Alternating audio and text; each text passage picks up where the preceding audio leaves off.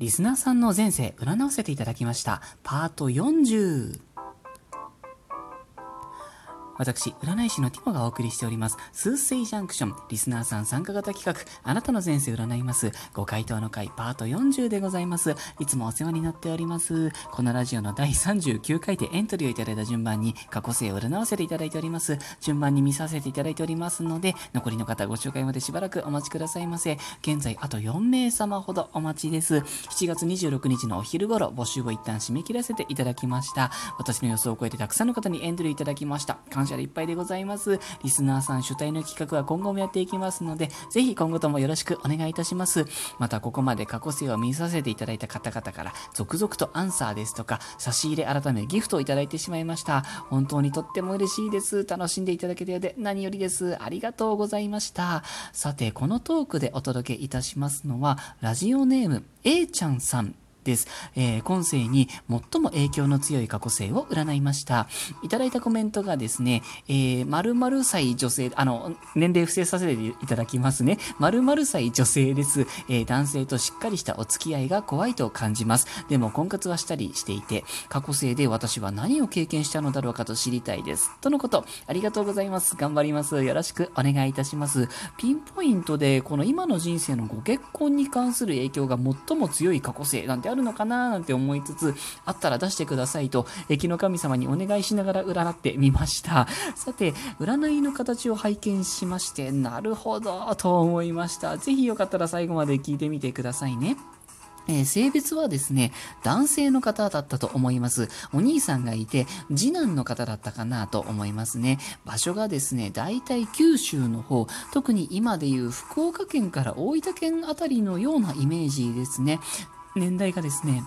うん、とっても古いなと思いました。だいたい1500年から2000年前後くらいじゃないかなと思いましたね。えー、どんなことをされていた方か、えー、今でいうところの神職、あの神様の職業とかが、あの神職ですね。そういったお仕事だったのかなと思いましたね。ただですね、神職といっても、現代のものともやっぱりちょっと少し違っているようで、なんて言うんですかね、か、神楽？神楽？あの、神様が楽しむとかくあれですね。あの、そういうのをこうされていたのかなと思いました。こう神様のためですとか、あとお祭りですよね。お祭りのためですとか、まあ、みんなのためとか、そういったところでこう踊りというか、舞を舞っているというか、そんなイメージがありますね。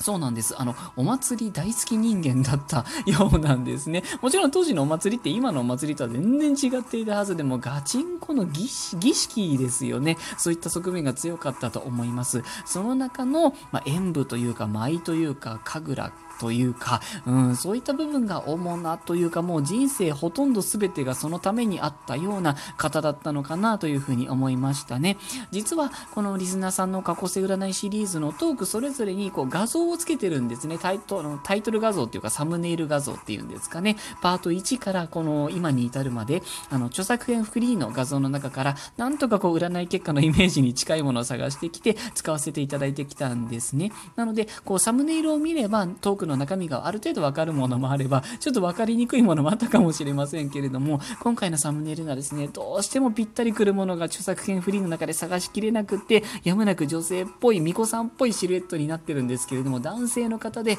舞を待っていたような方だったというお話なんですね。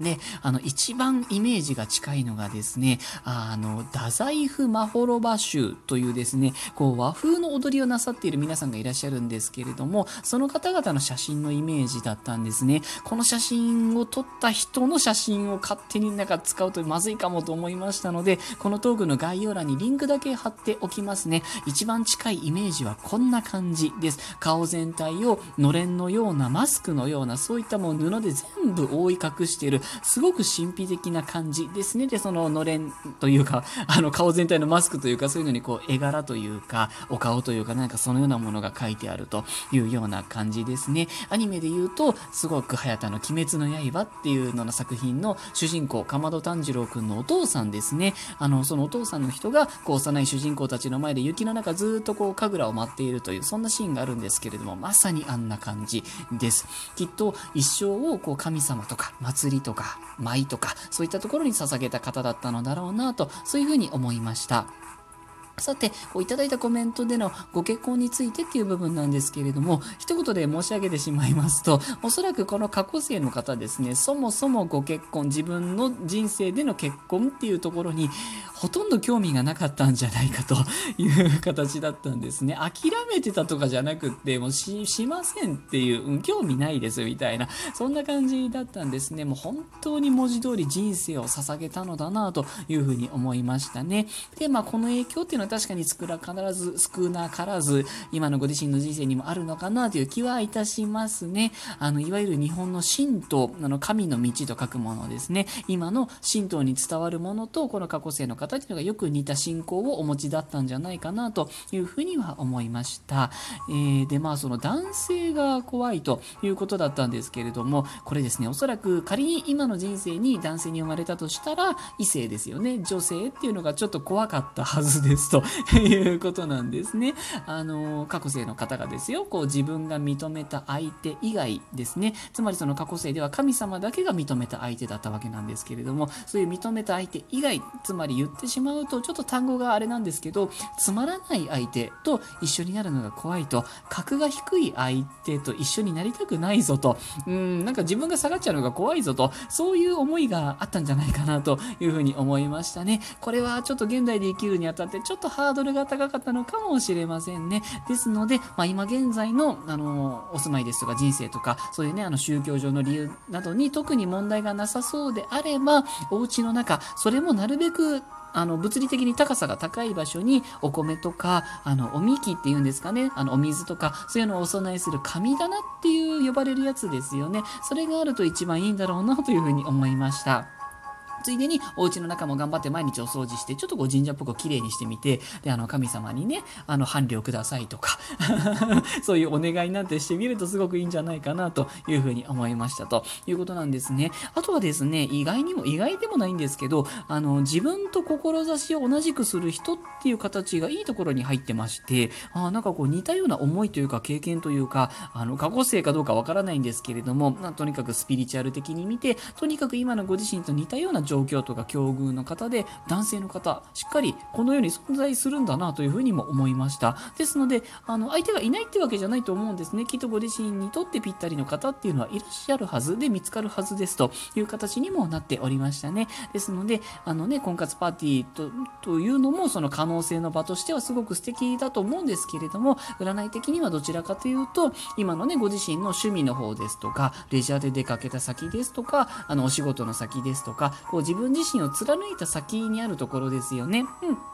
あとは自分自身が好きなものとか場所とか楽しみを共有できる人から繋がっていったりだとか、そういうこう楽しいっていうのがポイントになってご縁が繋がりやすいという形になっていたんですね。こんなご時世なのでね、すぐにはちょっと難しいかもしれないんですけれども、それでもやっぱり趣味の方といいますか、楽しい方面っていうのにはしっかりアンテナを張っておくと良いんじゃないかなと思いました。で、あとはですね、えっ、ー、と、昼は明るくって、夜はなるべく明かりを少なめにして暗くするとぼんやりするような感じですね。そういうこう自然本来のリズムに沿えば沿うほどいろんなことのリズムも整うはずですという形にもなっておりましたね。ですので、ちょっとこう夜中にね、あの明かりを落とすっていうことですね、あの、ぼんやりとしたライトなんかちょっと購入されるといいんじゃないかなというふうに思いました。よかったらそんなこと言われたなぁなんて思い出していただけたら嬉しいです。ということで、今回の A ちゃんさんへのお話とさせていただこうかなと思います。このラジオを一つのエンターテインメントとしてお楽しみいただければ幸いです。です